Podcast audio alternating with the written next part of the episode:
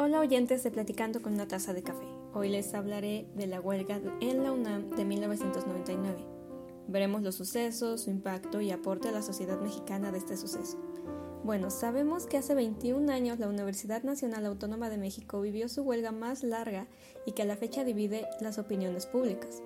El 20 de abril de 99 estalló la huelga que duró nueve meses y se formó el Congreso General de Huelga, donde eran representadas por 40 asambleas escolares y 120 delegados, 5 por cada escuela elegidos por las asambleas locales. En ese momento los jóvenes pedían estos cinco puntos en su pliego petitorio. Abrogación de Reglamento General de Pagos. Derogación de los reglamentos de exámenes e inscripciones apropiadas en 1997 creación de un espacio resolutivo para discutir y acordar la reforma universitaria, un congreso en sí, recuperación de los días perdidos por la huelga y anulación de toda clase de sanciones. Este movimiento inició cuando el rector José Francisco Barnes de Castro presentó las modificaciones del Reglamento General de Pagos. Dicho reglamento establecía 20 centavos por efecto de inscripción, mientras que el nuevo Reglamento General modificaba el cobro de cuotas semestrales basado en el salario mínimo vigente en el Distrito Federal, equivalente a un cobro anual de 1.360 pesos para estudiantes de bachillerato y 2.040 para estudiantes de licenciatura. Según la investigadora Marcela Meneses, en memoria de la huelga estudiantil de la UNAM del 99 al 2000, el nuevo Reglamento General de Pagos establecía un cobro diferenciado que variaba de acuerdo con el nivel de estudiantes y la capacidad económica de ellos y de sus familias. Quienes estuvieran más recursos pagarían más, quienes no tuvieran recursos pagarían menos o se les subsidiaría.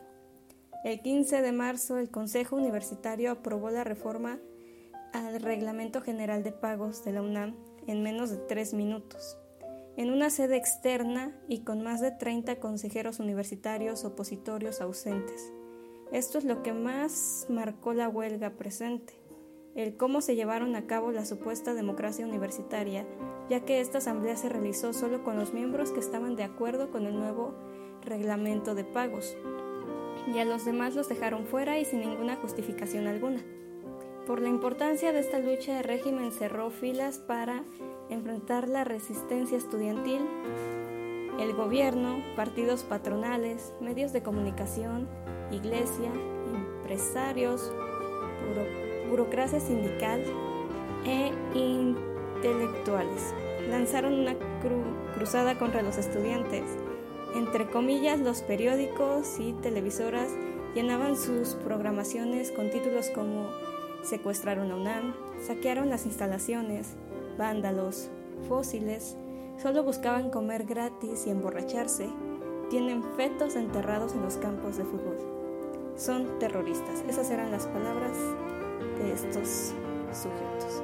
La huelga terminó el 6 de febrero del 2000 cuando la Policía Federal Preventiva entró a Ciudad Universitaria y apresó a 700 jóvenes, un duro golpe al movimiento estudiantil que impuso un retroceso y la derrota parcial de la lucha, que se matizó con los años, por el freno que significó para un nuevo intento de alza de cuotas y las grandes lesiones que ha dejado este movimiento para las nuevas generaciones.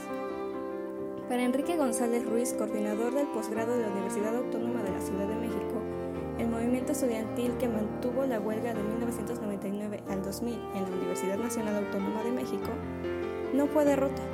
Por el contrario, dijo, su impacto alcanzó incluso a las autoridades universitarias, quienes se sumaron al discurso de la relevancia de la gratuidad de la educación.